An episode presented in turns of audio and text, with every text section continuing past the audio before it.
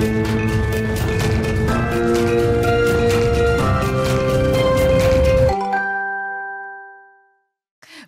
Tous, ravis de vous retrouver pour Mark Strat. Chaque semaine, vous le savez, je reçois des experts de la communication, de la publicité, des annonceurs qui viennent euh, décrypter leur dernière campagne leurs activations, mais aussi tous leurs enjeux euh, stratégiques du moment. Alors à la une cette semaine, durable et désirable, est-ce possible? C'est en tout cas le défi auquel euh, est confronté le marketing dit responsable. David Garbous, ancien directeur marketing de Le Sieur et Fleury Michon, entre autres, s'est emparé du sujet il y a dix ans.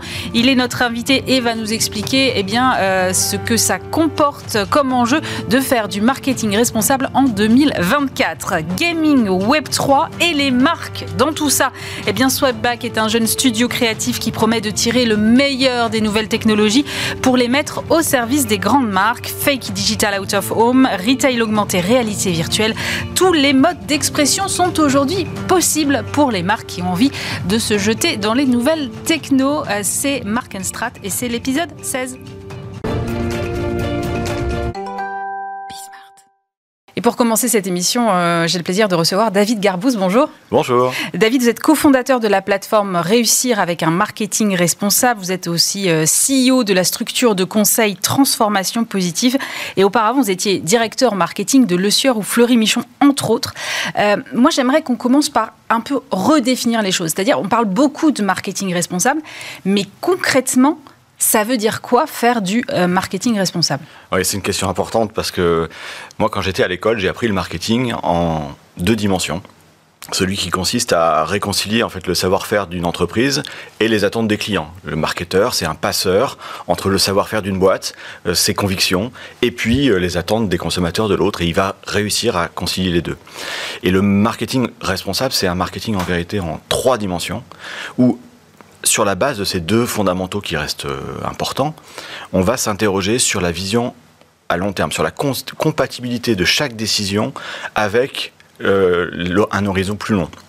Est-ce que euh, le fait de lancer ce produit-là aujourd'hui, compte tenu de ce que je sais des évolutions des matières premières, de la disponibilité des ressources dans 10 ans, est-ce que c'est pertinent ou pas? Est-ce que continuer de lancer un jambon euh, quand on fait 80% de son chiffre d'affaires sur de la viande et qu'on sait qu'on mange trop de viande, c'est pertinent ou pas? Pour préparer l'avenir, est-ce qu'il ne faut pas se diversifier euh, sur de l'alimentation plus végétale?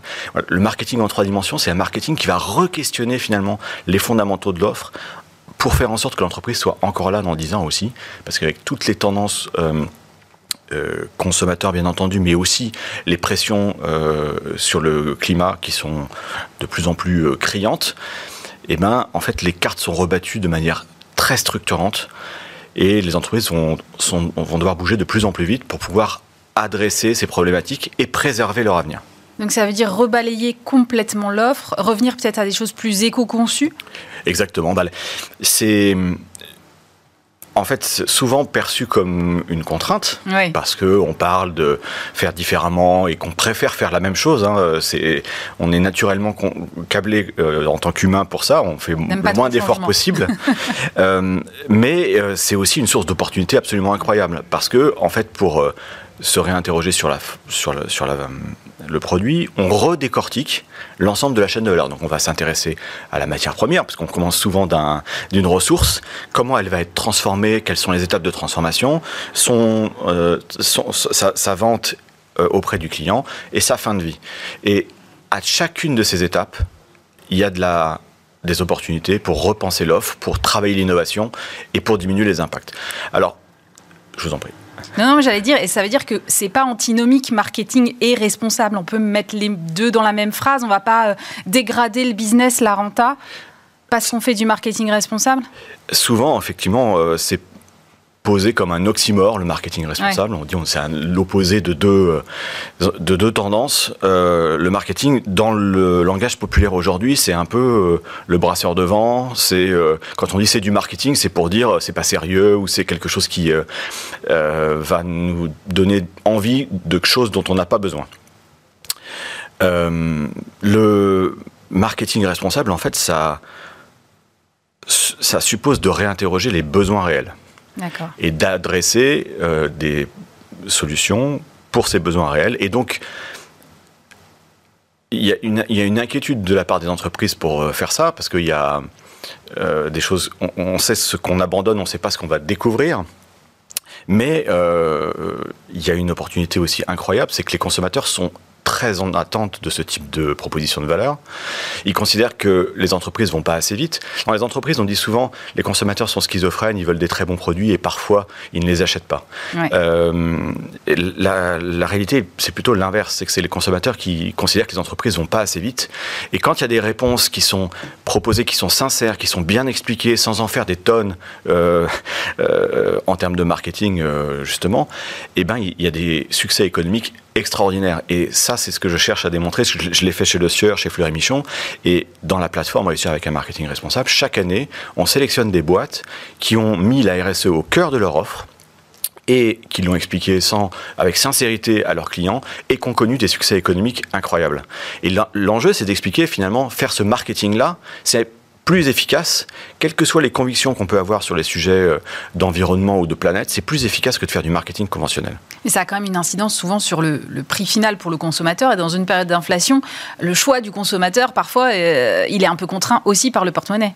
Oui, alors ce débat sur le prix, il est hyper pertinent à court terme. Mais en fait, c'est un débat qui, moi, m'énerve profondément. Alors allez-y, dites-moi. Parce que, en fait, c'est assez hypocrite, en réalité. Parce que quand on travaille euh, sur exclusivement sur le prix, qu'on met la pression sur les fournisseurs, sur les agriculteurs, pour baisser euh, les coûts, indéniablement, il y a des poches de valeur qu'on peut réduire euh, sur un ou deux cycles de négociation. Mm-hmm quand c'est une démarche structurée sur plusieurs années, on est obligé, à un moment donné, il n'y a pas de secret, de dégrader la qualité du produit ou de baisser la rémunération des, acteurs euh, qui vont contribuer à la création de valeur. Et donc, sous prétexte de défendre le pouvoir d'achat euh, des consommateurs, on va défoncer euh, le pouvoir d'achat ou le pouvoir d'action ou le pouvoir d'innovation ou la capacité à se rémunérer correctement des agriculteurs par exemple ou de l'ensemble de la chaîne de valeur. Et en vendant je prends un exemple, le cordon bleu. Ouais. Le cordon bleu, c'est un produit assez, assez, fortement consommé. Euh, un cordon bleu premier prix, ça porte le même nom qu'un cordon bleu que vous pouvez acheter chez le charcutier. Un cordon bleu chez le charcutier, vous allez avoir euh, une belle tranche de jambon, euh, du fromage, de la panure et, une, escalope de veau. Bon, c'est la définition que vous avez dans un livre de cuisine. Hmm. Quand vous achetez un cordon bleu premier prix, il est beaucoup moins cher que celui euh, qui est vendu en charcuterie, pas uniquement parce que les marges sont moins fortes, mais parce qu'on a remplacé le fromage euh, par de l'huile hydrogénée, parce qu'on a remplacé, euh, on a mis de la fécule de pomme de terre à la place de, du jambon pour et on utilise plein d'additifs pour réagglomérer tout ça. Donc ça porte le même nom, c'est moins cher, effectivement, parce qu'on a trouvé des astuces et la créativité humaine est inouïe dans, dans ce registre. Hein. Mais en fait, ceux qui achètent ce produit-là ont l'impression de faire une affaire, mais en fait, ils achètent un produit qui n'a pas les vertus euh, nutritives. nutritives et ils sont punis deux fois en fait. Ils vont payer pas cher et payer pour euh, le traitement de leur future maladie. Euh, on fait payer à la communauté globale, au système de santé, au système de traitement des eaux, les conséquence de ce qu'on ne veut pas traiter à, la source en fait. Euh, quand on fait de l'agriculture intensive et qu'il y a euh, euh, des pollutions des sols, par des sols exactement. c'est un coût qui est supporté par l'ensemble des citoyens, par vous, par moi sur la feuille d'impôt. Uniquement sur le sujet de la santé, euh, il y a un chiffre qui a été donné euh, par le ministère de la Santé, 40 milliards d'euros qui sont dépensés chaque année par la collectivité en France euh, pour traiter les maladies cardiovasculaires, toutes les maladies de civilisation qu'on appelle obésité, diabète, etc. 40 milliards d'euros. Il y a une partie de ces 40 milliards d'euros qui est due à la mauvaise qualité de l'alimentation. Il y a une autre partie qui est due à la, au, euh, au manque d'exercice physique. Mmh. Il faut faire les deux. Mais la qualité de l'alimentation, si on mettait une partie de ces 40 milliards d'euros dans une amélioration de la qualité et que effectivement, l'alimentation coûtait un petit peu plus cher, mais qu'on n'avait pas toutes les contreparties négatives de ce que ça peut apporter, on s'en porterait tous beaucoup mieux. Mais donc il faut un mouvement au niveau de la filière, là, dans ce cas. Il faut du marketing responsable euh, qui embarque euh, toute la chaîne de valeur et concurrents compris euh, de façon horizontale. Quoi. Oui, il faut, il faut réunifier la chaîne, la chaîne dans son ensemble parce que ce qui s'est passé depuis des années avec bah, cette compétitivité qui a monté, c'est qu'on a saucissonné, sans mauvais jeu de mots, la chaîne. Chacun s'est spécialisé dans un petit morceau. si je reprends l'exemple du cochon que je connais bien, il y a les éleveurs, il y a les abattoirs, il y a les transformateurs, il y a les distributeurs. Et chacun est devenu super bon et super spécialiste dans un petit morceau. Et quand il y a des problèmes, il y en a tout le temps, et il y en aura de plus en plus, mm. le jeu euh, qui, consiste à, dire que c'est de la faute de l'autre. Et euh, voilà, quand l'inflation euh, est sur les matières premières, les agriculteurs s'en sortent pas et on dit que c'est les industriels qui sont fautifs. Quand c'est la déflation, à l'inverse, les agriculteurs s'en sortent et on va dire que c'est les distributeurs qui retiennent. Enfin, il y a, une sorte d'hypocrisie dans ce jeu-là. Chacun a, à l'instant T a raison, mais en fait, euh, on a perdu la vision globale de la, de la chaîne de valeur. Et l'enjeu, dans un monde qui va être de plus en plus incertain, où il va y avoir de plus en plus de variations, ne serait-ce que sur le sujet des matières premières, pour reprendre cet exemple-là, euh, il y a une, besoin d'une forme de coopération nouvelle. Alors nous, on a appelé ça le coopitalisme. C'est un capitalisme qui se réinvente dans, une, dans un mode de coopération. Ça ressemble un petit peu au modèle des coopératives, mais l'enjeu, c'est on a des, des sauts technologiques et euh, euh, tellement importants à faire, des solutions tellement coûteuses parfois à mettre en place que euh, les entreprises sont souvent dépassées par les limites de leur capacité d'investissement. Donc pour réussir à faire des vrais sauts, mettre en place des boucles d'économie circulaire par exemple, faire de la consigne, qui sont des, systèmes très pertinent sur le plan euh, de, de l'environnement et de, des usages. Si, si, un seul acteur doit le financer tout seul, il n'y arrive pas. C'est beaucoup trop compliqué, euh, il faut mettre en place un système de collecte, euh, c'est beaucoup trop coûteux. Donc il y a un enjeu faramineux et hyper intéressant de trouver des alliances, des alliances de principe pour réussir à avancer ensemble sur des sujets de, de, de changement de modèle. Quand on change ces modèles, parfois, on a encore de temps en temps euh, des produits qui ne sont pas hyper désirables. Comment est-ce qu'on allie euh, durabilité et désirabilité? Ah, ça, c'est un très bon sujet. Moi, j'ai souvent cette remarque euh, de la part des, des clients que j'accompagne. Ils me disent, bon, il y a des choses qu'on fait, d'autres dont on est assez fier, d'autres, on n'est pas parfait. Et donc, on ne veut pas communiquer tant qu'on n'est pas parfait. On veut, on a peur de se faire accuser de greenwashing, mm. de euh, euh, donner le sentiment qu'on essaye d'habiller la mariée d'une certaine façon. Et je pense que c'est un travers assez français en vérité aussi, parce que euh, on est dans une culture d'ingénieurs, beaucoup en France, et cette culture de la perfection, elle est hyper portée. c'est des gens très rigoureux, très, qui ont envie de vraiment bien faire. Et moi, j'ai eu beaucoup, beaucoup d'objections, souvent en disant, mais oui, ça c'est bien, effectivement, tu as raison, mais regarde, ça c'est pas terrible. Et donc, si on communique là-dessus, on risque de. Et en fait, c'est un cercle sans fin, parce que la perfection, par définition, on ne l'atteint jamais. Plus vous en approchez, plus elle s'éloigne, parce que tous les jours, on apprend des choses. Tous les jours, on mm. apprend des choses nouvelles. Donc la perfection, on l'atteint jamais. Et donc si on part de ce postulat qu'il faut attendre d'être parfait pour sortir du bois, pour communiquer, pour raconter son histoire, on ne fait rien et on se fait complètement dépasser euh, par la concurrence et, on, alimente la défiance des consommateurs parce qu'un silence d'une marque, ça veut dire qu'elle euh, elle est plutôt coupable. Donc moi, je, travaille beaucoup dans les accompagnements pour dire, euh, certes, vous n'êtes pas parfait, personne n'est parfait, moi je suis pas parfait, malheureusement, la nature est ainsi faite. Euh, mais il y a une partie de votre travail qui est remarquable. Et ça, je sais assez bien le détecter, j'appelle ça les pépites. Mmh. Il y a dans toutes les boîtes, il y a des pépites qui ont été hyper bien euh, développé par des équipes qui avaient envie d'essayer des choses nouvelles. Alors parfois ça a été des succès, parfois on n'aura pas donné la possibilité d'aller jusqu'au bout, mais c'est de l'or. Moi, quand j'arrive dans une boîte, je vois ça, euh, ça, me saute aux yeux et c'est fascinant. Et le travail du marketing, ça revient à la question que vous posiez tout à l'heure, finalement, euh, est-ce que c'est compatible marketing et durabilité? Le marketing, c'est un outil au service d'une stratégie faut être humble.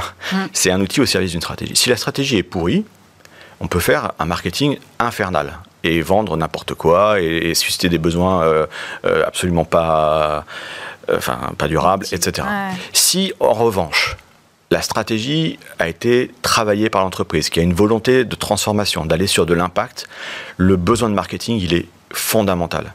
Parce que le travail de restructuration qui va être fait en interne, les risques qui vont être pris en interne, les nouvelles offres qui vont arriver, si elles ne sont pas portées auprès des consommateurs, euh, l'entreprise, elle vit H24 avec son produit, avec son offre, euh, on y pense tous les jours. Les consommateurs, c'est c'est pas leur, leur quotidien. Donc il faut être capable de leur, leur porter à leur connaissance ces innovations, leur raconter l'histoire, pas en leur disant regardez, on a tout compris, on a sauvé la planète parce qu'on a lancé tel produit, mais en, en étant en faisant une communication à la mesure de l'enjeu, en disant voilà, ce sujet nous paraît important, voilà ce qu'on a fait sur ce sujet-là. C'est euh, l'ensemble de notre offre n'est pas à ce niveau, mais on tend vers ça. Et si ça vous parle, vous consommateurs, en l'achetant, vous nous aidez à aller plus loin. Ce type de communication, moi aussi, à l'école, on m'a appris en, communication à, raconter que j'étais le plus beau et le plus fort. Euh, ça, euh, c'était vrai il y a 20 ans. Aujourd'hui, c'est absolument pas crédible à l'heure des réseaux sociaux. Euh, quelqu'un qui arrête pas de dire qu'il est beau et qu'il est fort, on a un moment envie de lui dire arrête euh, de t'écouter. Et c'est pareil pour une marque.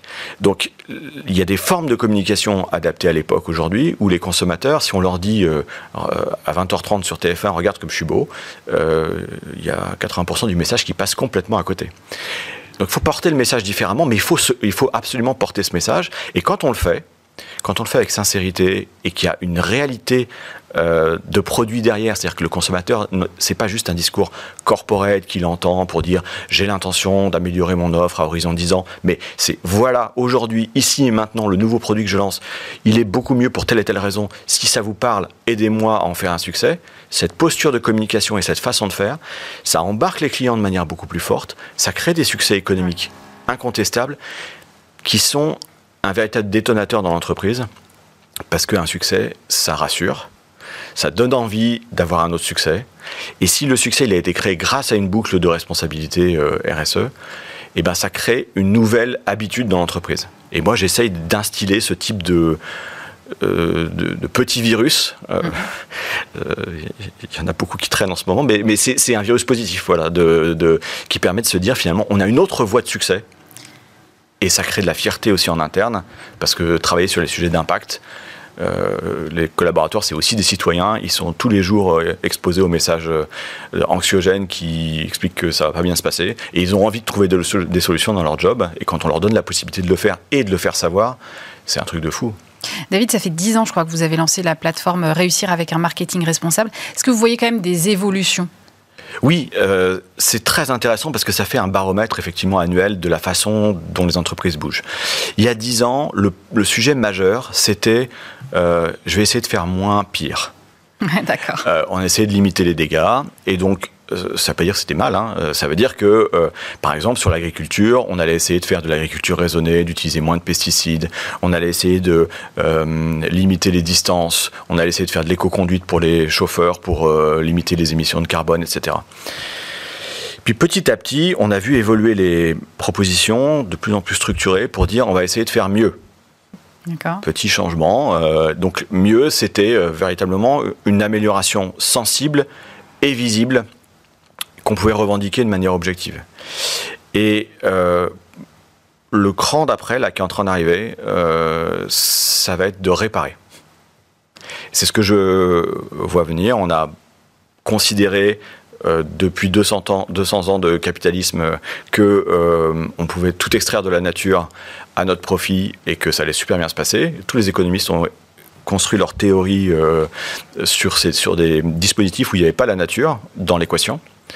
Aujourd'hui, on se rend compte que les, ressources se raréfient, qu'il y a des le pic pétrolier est atteint dans un certain nombre de régions, qu'il euh, y a des pénuries de, matières premières en Espagne avec la sécheresse qui s'installe. quand vous dites réparer, c'est pas au sens euh, de la réparabilité des objets, c'est plus profond que ça. C'est exactement ça. C'est faire en sorte de créer les conditions de la disponibilité future des ressources. Mhm. Et aujourd'hui, elle est fortement compromise si les entreprises ne changent pas leur système d'approvisionnement, elles vont euh, être euh, elles vont faire face à des pénuries qui vont potentiellement les mettre euh, dans l'impossibilité de vendre.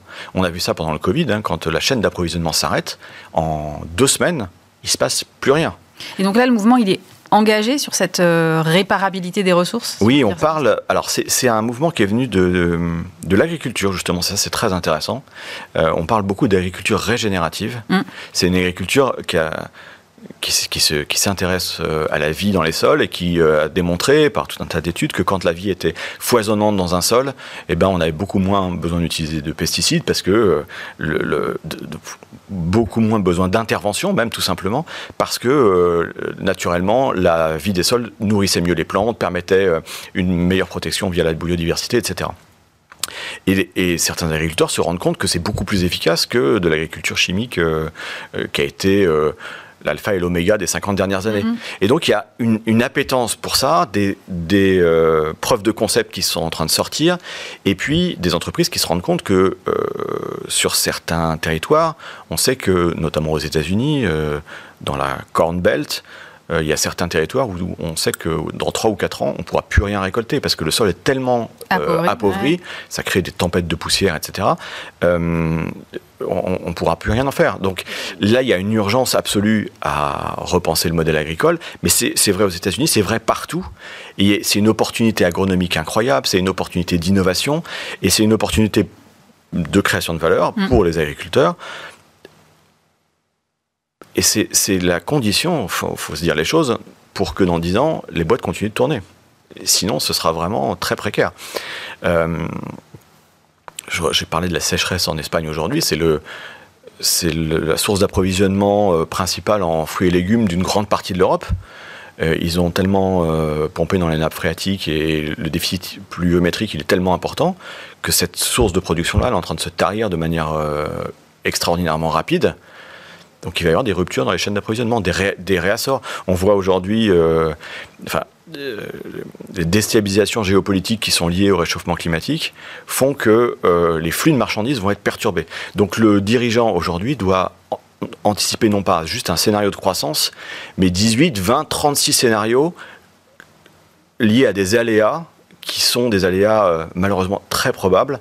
Et la bonne gouvernance, c'est celle de la capacité à prévoir ces aléas et d'anticiper du coup, de travailler cette vision à 10 ans pour être en, en capacité euh, de toujours tenir la chaîne de production.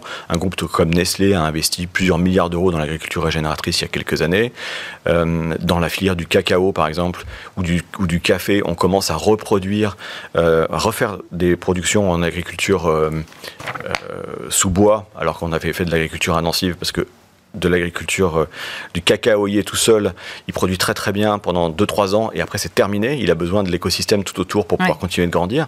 Vous voyez, on a fait plein de simplifications qui ont donné des résultats à court terme mais qui ont produit des effets délétères euh, dont, on, dont on mesure parfaitement les conséquences aujourd'hui. Donc l'enjeu, c'est de faire évoluer ça. Et il y a plusieurs entreprises qui se saisissent de ça. Merci beaucoup, David Garbou. Je rappelle que vous êtes le cofondateur de la plateforme Réussir avec un marketing responsable et CEO de transformation positive.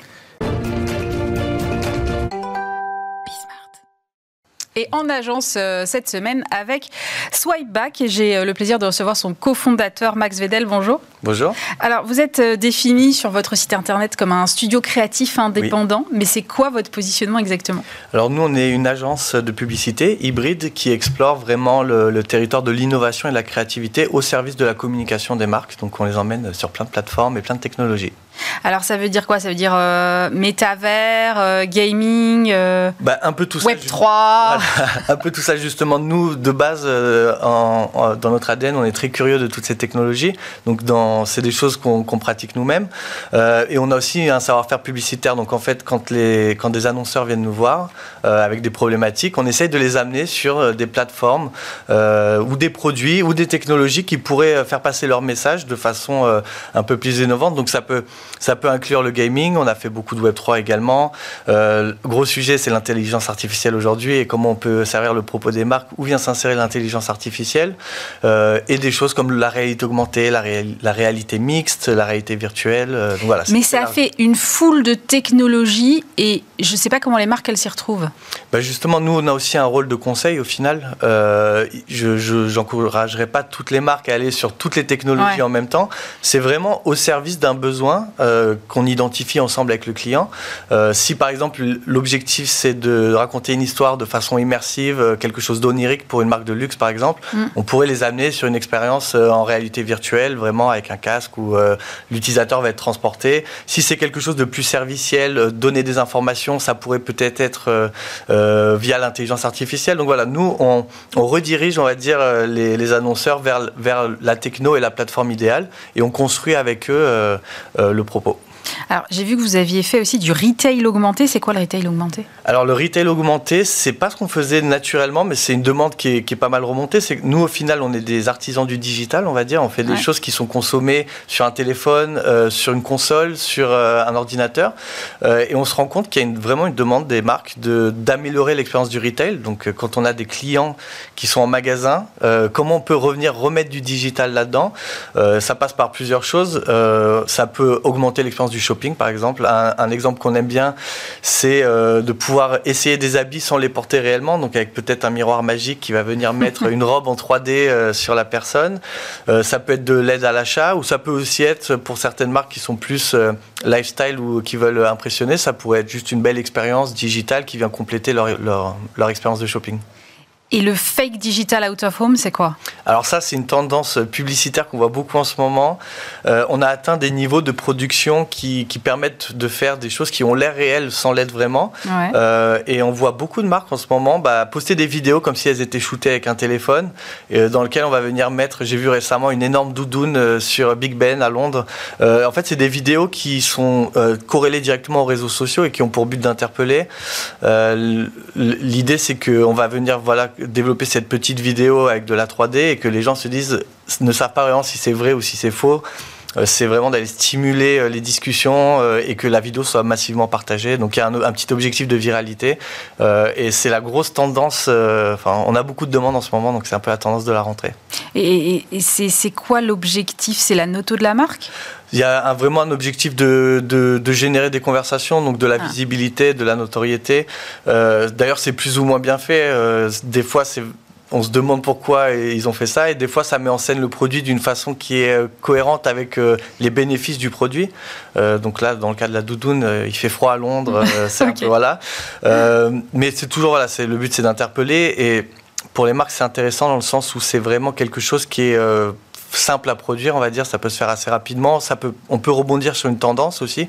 Si on voit dans les discussions sur les réseaux sociaux qu'il euh, y a un sujet qui ressort, on peut euh, en quelques jours euh, sortir une vidéo cohérente et venir s'insérer dans les, dans les conversations. Parce que l'IA aide dans ces cas-là, j'imagine? Alors l'IA, euh, peut nous aider, euh, peut nous aider de plusieurs façons, euh, et pas que sur ce sujet d'ailleurs, mais on peut s'en servir comme aide à la création, mais aussi comme aide à la détection d'une tendance, d'un sujet qui pourrait être mm. intéressant.